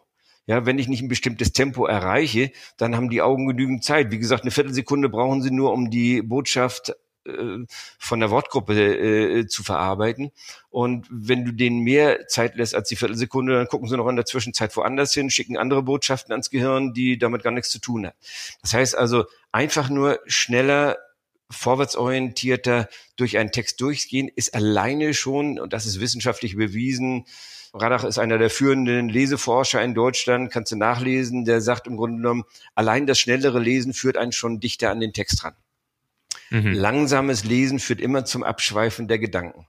Also nicht zu detailorientiert äh, lesen, nicht zu sehr den Wunsch haben, alles sofort zu verstehen und auch noch mit eigenen Gedanken zu versehen, sondern wirklich einfach zügiger die Augen über den Text führen und dann sich darauf einlassen, dass durch dieses höhere Tempo die Aufmerksamkeit auch größer ist. Wir vergleichen auch ganz gerne mit dem Autofahren, das kennt auch jeder. Ne? Das etwas schnellere Autofahren bedeutet auch, dass ich normalerweise konzentrierter bin beim Autofahren. Ja, und das kannst du von, von vielen anderen auch Sportarten erleben, dass sobald ich beschleunige, bin ich näher bei der Sache. Weiß ich genau, dass ich mir jetzt keine Fehler erlauben kann, keine abdriften, sondern muss ich fokussiert auf die eine Aufgabe ausgerichtet sein. Also insofern ist dieses Gas geben, beschleunigen, ähm, ist auch so schon möglich. Ja, was ich ja mal gehört habe, das kann jetzt sein, dass das vielleicht ein Mythos ist, aber das ist, ich habe auch vor über vier Jahren habe ich mich mal so ganz grob mit Speedreading beschäftigt, weil ich einfach auch eben so diese Idee hatte, hey, ein bisschen schneller lesen wäre eigentlich nicht schlecht. Und dann hat jemand so in einem Video erklärt, wenn du mit deinem Finger mitgehst, dann liest du genauso schnell, wie der Finger mitgeht. Und ich habe das dann irgendwie so ausprobiert und das hat schon, also ich habe das gemacht, bis ich mir ein Kindle gekauft habe, aber dann bei Kindle geht das nicht mehr, das lenkt dann ab, weil du dann immer wieder drauf gehst. Aber haben Sie das Gefühl, das funktioniert oder ist es eher so ein Märchen, jetzt wieder so ein kleines? Weil, weil ich habe das Gefühl, im Speedreading gibt es auch diese ganzen YouTube-Videos mit diesen Hacks und dann erklären sie dir da irgendwie so Tricks und das ist eine dieser Dinge, die ist wissenschaftlich eigentlich nicht untermauert. Das hat Tony Buzan irgendwie vor 30, 40 Jahren mal aufgebracht dabei und das ist ein Mythos. Also der hat dann von so einem Pacer gesprochen dabei, hat gesagt, man kann Reisstäbchen nehmen, man kann irgendwo sich mit dem Stift durchführen dabei. Es ist ziemlich unlogisch. Ich habe dir gerade gesagt, das gute Lesen ist das Lesen eben in größeren, größerer Breite und dann erfasst du zwei, drei, vier Wörter auf einmal, eine Sinngruppe und machst dann einen zügigen Blicksprung zu dem der nächsten Sinngruppe. Dein Stift geht aber kontinuierlich über die Zeile drüber. Das bringt dich automatisch wieder zum Einzelwortlesen. Es führt dich zurück. Außerdem, alles das, was sich bewegt, zieht die Aufmerksamkeit auf sich. Die wird die Aufmerksamkeit willst du auf dem Text haben und nicht auf einem sich bewegenden Stift. Ne? Also insofern, äh, dann wird außerdem eben durch diese Spitze wird äh, die Fokussierung des Blickes erreicht. Äh, es ist Ablenkung. Es ist eigentlich durch nichts zu rechtfertigen. Also was wir im Rahmen dieses Kurses machen, um diese Vorwärtsorientierung zu machen und wenn du Lust hast, kannst du mal auf unsere Alumni-Seite gehen, da siehst du das vielleicht mal. Wir setzen einen sogenannten Rate-Controller ein. Ne? Das ist so ein Gerät, das schiebt einen mit so einem Balken über den Text rüber. Und dann sagen wir, mach einfach weniger Fixierungen pro Zeile. Das ist so, ist so ein Text, der hat so üblicherweise so 10, 12 Wörter pro Zeile. Aber mach keinesfalls 10, 12 Fixierungen, sondern mach nur drei bis vier Fixierungen, je nachdem, welche Texte wir haben. So, und versucht da eben so vor dem Schieber hinzukommen, versucht diese drei, vier Fixierungen hinzubekommen. Das ist im Grunde genommen dann eine Hilfestellung dabei, aus alten Gewohnheiten rauszukommen und diese Vorwärtsorientierung beizubehalten. Wenn du diesen Rate Controller nicht hast, kannst du mal vereinfachen, das sage ich dann manchmal im Kurs, siehst du es hier so in den Daumen nehmen und einfach so in so einem zügigen Prozess mal über so ein paar Zeilen rüber zu gehen, sodass du dann versuchst immer breiter zu fokussieren als das einzelne Wort, dass du wirklich so den Text zwischen den Daumen wahrnimmst. Einfach um das zu trainieren, dass die Augen nicht zu stark fokussieren, sondern bisschen defokussiert eben an diese Aufgabenstellung rangehen. Ne, das kann eine Hilfestellung sein und einfach das Ganze zügiger zu machen. Also das kann man eigentlich jedem sagen. Ja, ich gehe davon aus, dass die Effektivität auch davon abhängt, wann man liest, mit welchem Konzentrationspensum. Also das heißt, morgens wahrscheinlich, obwohl ich abends auch gerne lese, habe ich das Gefühl, morgens geht da noch mehr rein, weil abends lese ich meistens auch um müde zu werden. Also ich habe dann auch das Gefühl, ich, ich stopp dann immer genau dann, wenn ich merke, ich kann den Text nicht mehr, der geht nicht mehr rein, dann, dann schlafe ich in fünf Minuten ein. Aber ich denke, das ist vielleicht auch nochmal so interessant, so, das ist ja wieder dieses Thema Vorbereitung, so, wann lese ich welche Texte vielleicht genau. auch, oder? Das geht alles in das richtige Bewusstsein. So dieses, was, was du machst, ist schon jetzt im Moment unheimlich hilfreich, weil du einfach über dein Lesen mal nachdenkst. Die meisten Menschen denken über Lesen gar nicht nach. Aber wenn du mal anfängst, darüber nachzudenken, dann wirst du keine komplexen Texte am Abend lesen, wenn du ein Morgenmensch bist. Ne, wenn du ein Abendmensch bist, äh, wie ich, dann werde ich sie nicht am Morgen lesen. Dabei insofern da so ein bisschen bewusster ranzugehen. Ne, wenn ich weiß, dass bestimmte Dinge mich erst dann interessieren, wenn sie für mich relevant sind, dann werde ich kein Vorratslesen betreiben dabei, weil es bei mir nicht gut funktioniert. Ich brauche so ein bisschen diesen Zeitdruck. Ne? Aber wenn ich weiß, dass ich am nächsten Tag irgendwie einen Vortrag habe oder irgendwie eine Ab Ausarbeitung abgeben muss, dann lese ich mit einer hohen Fokussierung, mit einer hohen Aufmerksamkeit und Konzentration. Da schweifen die Gedanken nicht so sehr ab. Aber alles das, was ich gesagt habe, das erhöht alleine auch schon die Konzentration. Auch das wird schon auch, wenn dein Biorhythmus dann nicht äh, optimal ist zu der Zeit. Dieses Interesse wecken, neugierig machen, bevor du anfängst zu lesen, unterstützt die Konzentration. Techniken, die dich zu einem schnelleren Lesen bringen, unterstützen auch deine äh, Konzentration. Ne, gute Techniken beherrschen sind automatisch Dinge, die dich eben dann daran führen, die Aufgabenstellung. Ja, und dann ist auch so die, die Umfeldbedingungen, die man natürlich so ein bisschen gestalten kann, dass du zum Beispiel Pausen einführst, dass du sagst, länger als zehn Minuten kann kein Mensch konzentriert an einer Aufgabenstellung dranbleiben. Ne, äh, nach zehn Minuten, fünf Minuten Pause machen ist nicht die richtige Lösung. Aber so zwischendurch immer mal, gerade wenn du vom Bildschirm liest, immer mal wieder aufzugucken, die Augen mal ein bisschen schweifen zu lassen, in die Ferne zu gucken, die Augen damit zu entlasten. Die liegende Acht ist gerade beim Lesen vom Bildschirm eine unheimlich hilfreiche Sache, weil es eben so diese runden Augenbewegungen unterstützt. Das sogenannte mhm. Palmieren, also das ist für mich so die beste Methode, um seine Augen so ein bisschen zu entspannen. Das heißt, mit den Handflächen die Augen mal abzudecken. Ne? Und dann aber nicht auf die Augen drücken, sondern so einen kleinen Hohlraum über den Augen lassen. Und ich setze mich dann meistens so irgendwie so mit den Ellenbogen stütze ich mir auf dem Tisch ab dabei und dann lege ich dann äh, die Augen so richtig so in die Hände rein, mache die Augen dann hinter den Händen zu, schließe die Augen und äh, dann, wenn du dann Bauchatmung betreibst, kannst du auch so ein bisschen noch so diese Entspannungsphase verstärken. Und das Ganze so eine Minute. Dann zwischendurch nach zehn Minuten mal sowas mit einzubauen und nach, ich sag meistens so ein bis anderthalb Stunden eine richtige Pause machen. Das ist auch so wichtig. Ne? Das sind so Phasen, dass ich einfach so meine persönliche Leistungsfähigkeit berücksichtige und nicht wie so ein Hamster im Rad immer weiter, weiter, weiter mache, sondern man weiß ganz genau, dass man sehr viel produktiver ist, wenn du zwischendurch dann mal eben diese Unterbrechung machst. Ja, das, das ist auf jeden Fall auch ein guter Punkt. Wobei ich wirklich sagen muss, jetzt, weil du vorhin nochmal angesprochen hast, dieses Vorbereiten. Also ich finde, dieses Vorbereiten, das fällt mir jetzt gerade wieder auf, wenn ich im Flugzeug sitze und ich habe kein Internet auf meinem Handy. Ich habe keine Möglichkeit, meine Zeit anders zu verplempern, dann lese ich manchmal eine Stunde hochfokussiert und habe das Gefühl, ich lese so geil, wie ich das nicht mal schaffe am Abend im Bett, weil im Abend im Bett ich ja theoretisch immer noch andere Möglichkeit hätte. Ich könnte jetzt noch was essen, ich könnte jetzt aufstehen, ich könnte ein bisschen so. Das heißt, ich habe das Gefühl, dieses sich in eine Position zu bringen, wo man keine andere Option hat, als zu lesen. Das ist, glaube ich, wirklich wichtig. Ja. ja. So diesem Unterbewusstsein gar keine Chance mehr geben, was anderes zu wollen. Ja, dieses so zu wissen, dabei ich habe nichts anderes aber mit dem, was ich jetzt hier habe, will ich wenigstens was anfangen. Und dann lässt du dich auch drauf ein. Dann folgst du auch, weil es auf Papier ist, folgst du auch den Botschaften des Autors. Du hast nicht diese Unruhe, wenn du das gleiche auf dem PC hast, auch wenn du im gleichen Flugzeug sitzen würdest. Du würdest immer das Gefühl haben, da könnte ich dieses noch und jenes noch und das müsste ich noch und hatte jemand, na gut, da oben kriegst du keine WhatsApp, aber äh, du würdest irgendwie Recherchen noch in die Breite tragen dabei. Aber wenn du so ein Magazin hast oder ein Buch hast, dann ist es das und dann lässt du dich auch darauf ein. Ich fahre auch unheimlich gerne mit der Bahn, weil das für mich auch immer so die Zeit ist, wo ich mich wirklich so aufs Lesen einlassen kann. Das ist für mich die konzentrierteste Phase. Ja, also dieses anderes ausblenden können. Dazu dient ja auch diese Vorausschau, ne? dass du während der Vorausschau dir klar machst, im Moment gibt es wirklich nichts Wichtigeres, als diesen Text zu lesen die E-Mails, die ich noch zwischenzeitlich bekommen habe oder sowas ähnliches, die habe ich mir angeguckt.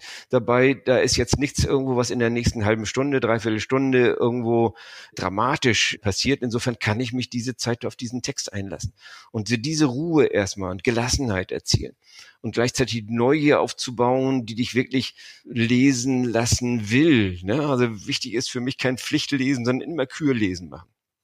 Ich habe in meinem Studium viel zu viel äh, Pflichtlesen gemacht, weil die Professoren gesagt haben, ich sollte das lesen, das ist prüfungsrelevant. Und es hat mich, ich sag's mal so klar, ein Scheißdreck interessiert. Also ich habe BWL studiert und es war kein Lieblingsstudium, sondern es war so eine Sache, die hat sich halt so ergeben nach dem Abi. Ne? Und erst als ich gelernt habe, so was mich wirklich interessiert, da ist das Lesen auch ergiebiger geworden.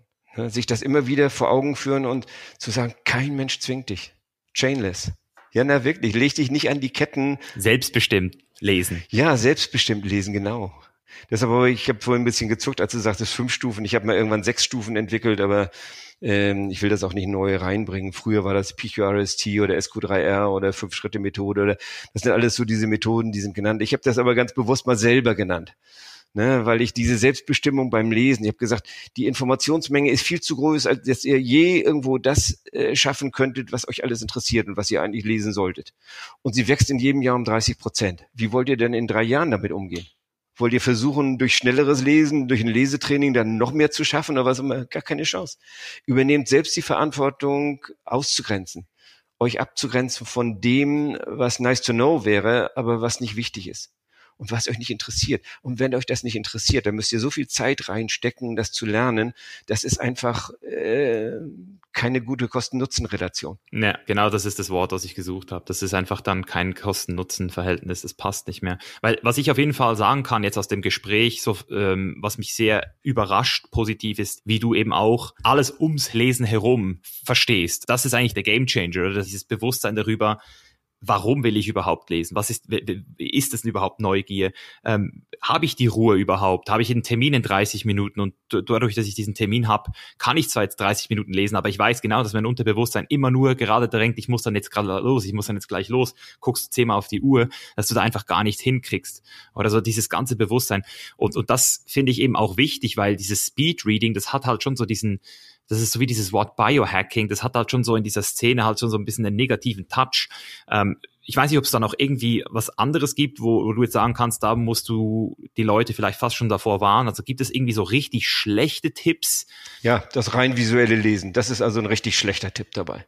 Also da gibt es Bücher, die Fotoreading oder Flächenlesen oder was auch immer auf eine Seite drauf gucken, zwei Sekunden lang, dann wie die nächste Seite blättern, dann sich zurücklehnen, alles auf sich wirken lassen, hinterher nochmal durchblättern, hinterher weiß man das.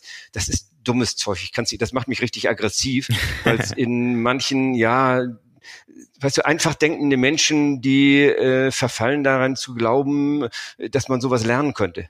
Also es gibt ein paar Autisten, die können das. Äh, aber äh, ich sag mal Normalbürger, die nicht nur lesen und wiedergeben können, sondern auch das gedanklich verarbeiten wollen, die können das nicht, sag ich mal. Also jetzt äh, klammern wir mal Exoten aus. Aber normalerweise geht's nicht.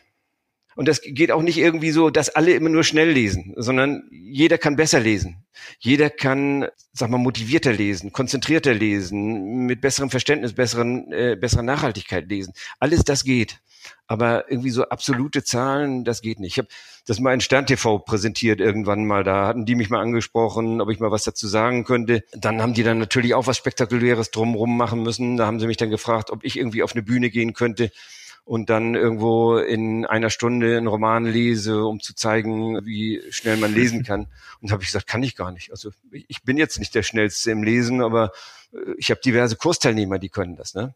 Das ist so typisch reißerisch, so Stern-TV, so lies mal einen Roman in einer Stunde, bitte genau. jetzt. Aber das so, saugen die Leute aus. Der Günter Jauch hat Zuschauerrekord erzielt mit dem Thema. Ne, weil eine meiner Kursteilnehmerinnen dann 300 Seiten starkes Buch in 57 Minuten gelesen hat. Das fanden die alle geil. Und über die nächsten anderthalb Jahre waren unsere Kurse knippeldicke voll mit ich negativ bitte, mit RTL-Zuschauern, die dann äh, alle sagen, oh, ich lese zwar nicht viel und ich kann das nicht so gut, aber das, was ich da gesehen habe von der Frau, das fand ich eigentlich auch ganz gut. Bringen Sie mir das doch mal bei.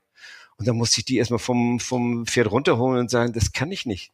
Und du kannst es auch nicht es ist eigentlich müßig, irgendwo sowas anzustreben. So weißt du, das ist das, was die Leute unter Speedreading verstehen und das ist das, was leider das Ganze in äh, Verruf gebracht hat. Ich habe lange versucht, diesen Begriff Speedreading aus unserer Organisation rauszubekommen. Äh, ich weiß nicht, ob du gesehen hast, dass wir Improved, Re Improved Reading heißen. Ich habe versucht, ja. das immer so, das bessere Lesen eigentlich immer herauszustellen dabei, aber ich musste akzeptieren bei meinen Franchise-Nehmern und Trainern, dass die gesagt hatten, dabei ist zwar toll, dass du das gerne so durchsetzen willst, aber wenn die Leute im Netz nach Techniken suchen, die wir anbieten, dann suchen sie unter Speedreading. Deshalb kommt man nicht dran vorbei, mit so einem Begriff ja. auch zu arbeiten. Gerade weil es eben aus meiner Sicht nicht das Thema richtig abdeckt, versuche ich es immer so ein bisschen zurückzuhalten. Ja, du hast ja auch noch das Deep Reading auf deiner Website, habe ich gesehen. Das trifft's ja auch richtig gut, finde ich. Das ist genau so eine Sache. Das ist so das, was an die Marian Wolf anschließt dabei, ne? Man tatsächlich sich wieder vor Augen führt, dass ich zumindest ergänzend zu dem, ich will ja nicht daran vorbeigehen, dass wir dieses huschige über Texte hinweggehen, das werde ich digital ganz viel machen. Das lässt sich gar nicht vermeiden.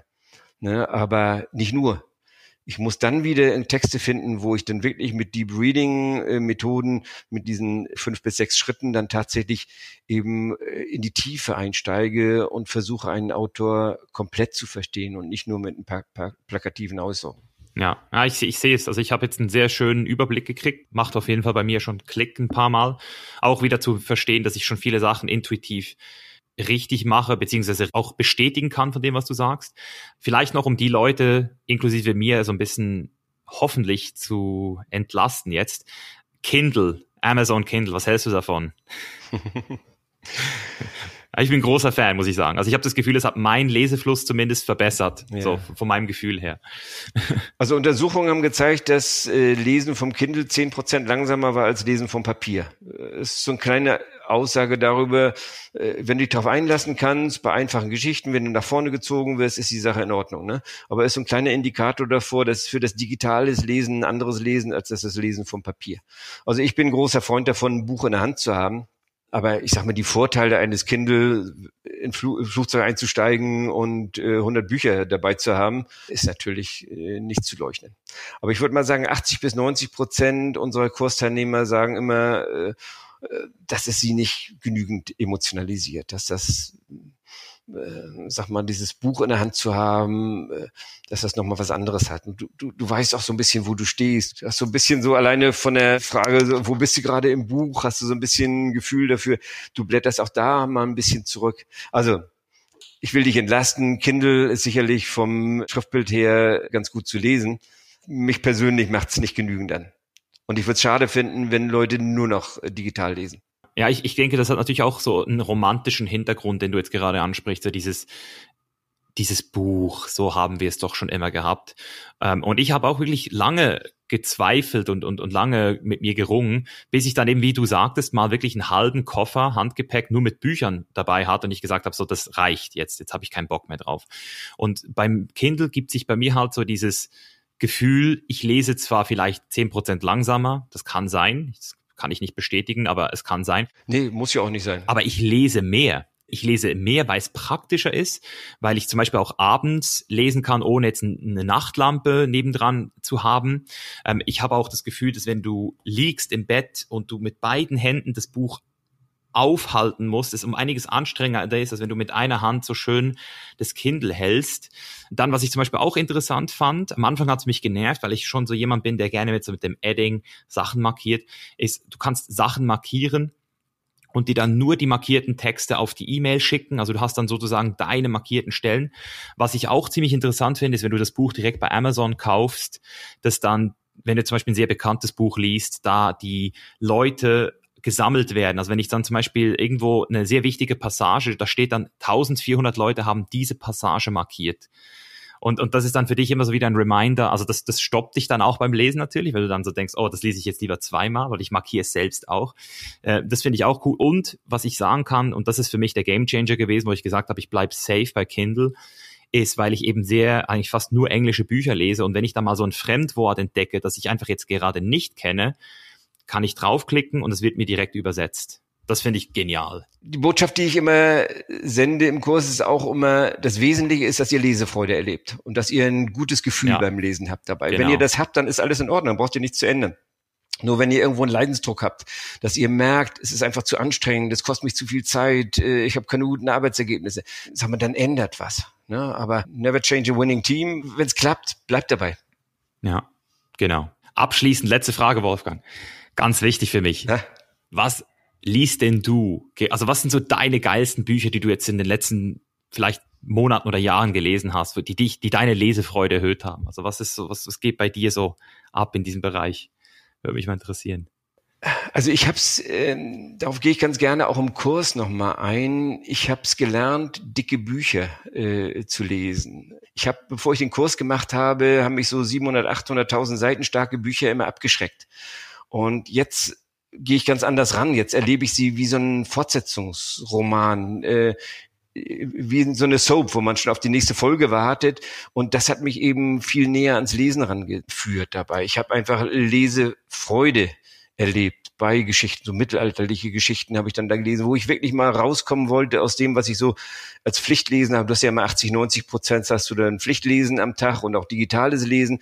Aber dann mal in so einem Buch mal am Abend äh, dann nochmal mich in so eine andere Welt reinfallen zu lassen und wirklich abzuschalten. Das Abschalten ist mir früher nicht gelungen, sondern bei meinem langsamen Tempo waren meine Gedanken ganz schnell wieder an dem vollen Schreibtisch und äh, haben mich weggezogen eben von diesem Roman. Mit den neuen Techniken und dieser etwas größeren Gelassenheit, ich brauche mich nicht um jeden Kleinkram zu kümmern, habe ich einfach, da passiert sehr viel mehr. Ne? Und das ist das, was mich ranzieht äh, an diesen Text. Und die Empfehlung gebe ich auch ganz gerne immer allen Kursteilnehmern weiter, auch wenn unser Training sich in erster Linie auf Sachtexte, Fachtexte ausrichtet dabei. Aber verschafft euch schöne Leseerlebnisse, irgendwas, was euch neugierig macht, was ihr, äh, was ihr wirklich verfolgt. Und dafür sind Romane, die irgendwie so eine spannende Abfolge haben, in welcher Folgeform auch immer, äh, hilfreich.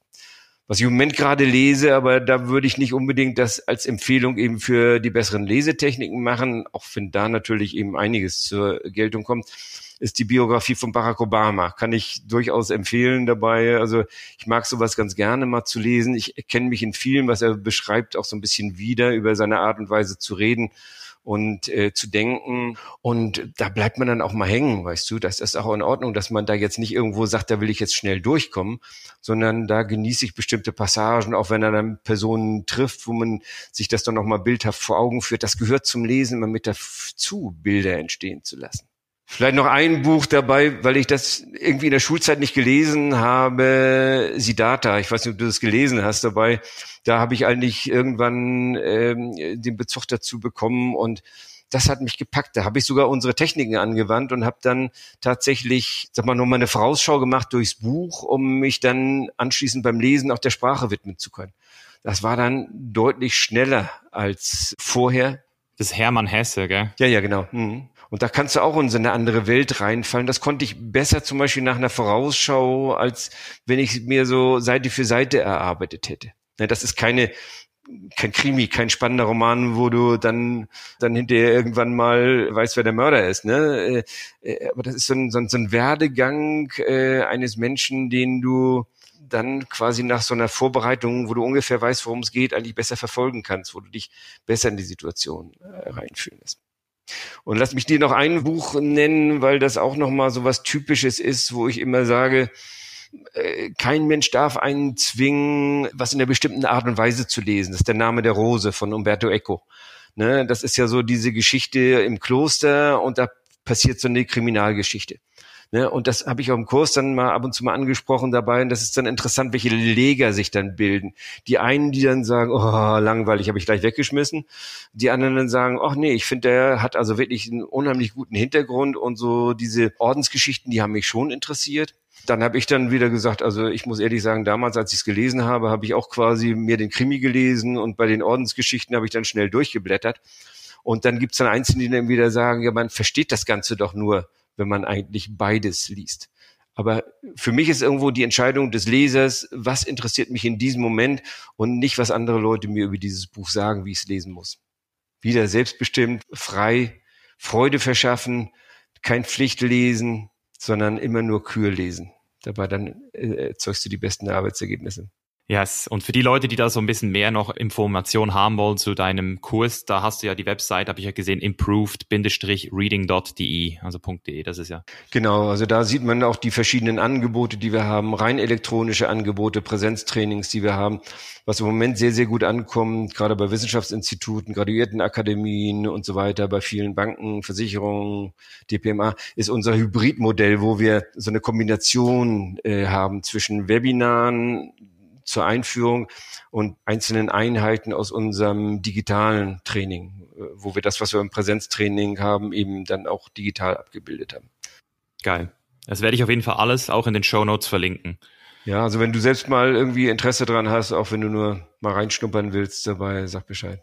Ich habe jetzt meinen Jahresplan für dieses Jahr schon äh, relativ gut mit verschiedenen Zielen zugestackt, sage ich mal. Aber es kann sein, dass das wirklich jetzt auch für mich nochmal relevant wird, weil ich einfach auch gemerkt habe, dass ich da einen extremen Hebel habe. Also ich bin halt wirklich sehr analytisch mit meiner Zeit, also wie ich sie investiere und, und mache mir da halt eine Rechnung. Wenn ich halt jetzt, wie du gesagt hast, sehe, dass ich da halt die vor allem nicht nur die, die, die Geschwindigkeit, sondern auch die Effektivität von dem, was hängen bleibt, nochmal erhöhen kann, dann ist es für mich auf jeden Fall auch ein sehr gutes Investment meiner Zeit, dass ich da auf jeden Fall auch mir nochmal überlegen werde. Also ich komme da äh, sicher nochmal auf dich zurück. Ja, also wenn du Lust hast, äh, nachdem wir uns jetzt kennengelernt haben, ich kann dich da auch in diesem Prozess begleiten. Du kannst ja auch überlegen, ob du es in Deutsch oder in Englisch machst, weil du sagst, dass du lieber Englisch liest, ist vielleicht auch das englischsprachige Training für dich eben äh, ganz äh, interessant. Äh, lass mich einfach wissen. Und wenn du sagst, nö, ist mir nicht so recht, wenn du das machst, äh, nehme ich irgendjemanden aus der Organisation, der dich begleitet. Also kannst du dann aussuchen dabei, aber wenn du irgendwie Interesse hast, lass mich wissen. Danke fürs Angebot, Wolfgang, weiß ich sehr zu schätzen.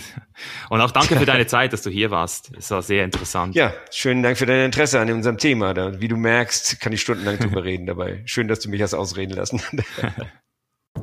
Alright, und da sind wir wieder. Ich hoffe, es hat dir gefallen. Und bevor du jetzt abhaust, ganz wichtig, wenn dir dieser Podcast hier gefällt, dann solltest du nicht nur hier zuhören, sondern auch die Chainless Chronicles abonnieren. Trag dich jetzt auf chainlesslife.com slash newsletter für die wöchentlichen Chronicles ein und checke dort einfach mal ab, was unsere Leser zu diesem Content sagen. Wir müllen dich nämlich nicht mit nerviger Werbung voll, sondern liefern dir exklusive, geile Inhalte, um dich persönlich weiterzuentwickeln. Das ist wie dieser Podcast hier, nur kurz gehalten und in Schriftform. Also check's ab, chainlesslife.com slash newsletter. Du findest den Link natürlich auch in den Show Notes. Alright, und das war's auch schon wieder. Vielen Dank, dass du hier warst und bis nächste Woche, dein Mischer. Peace out.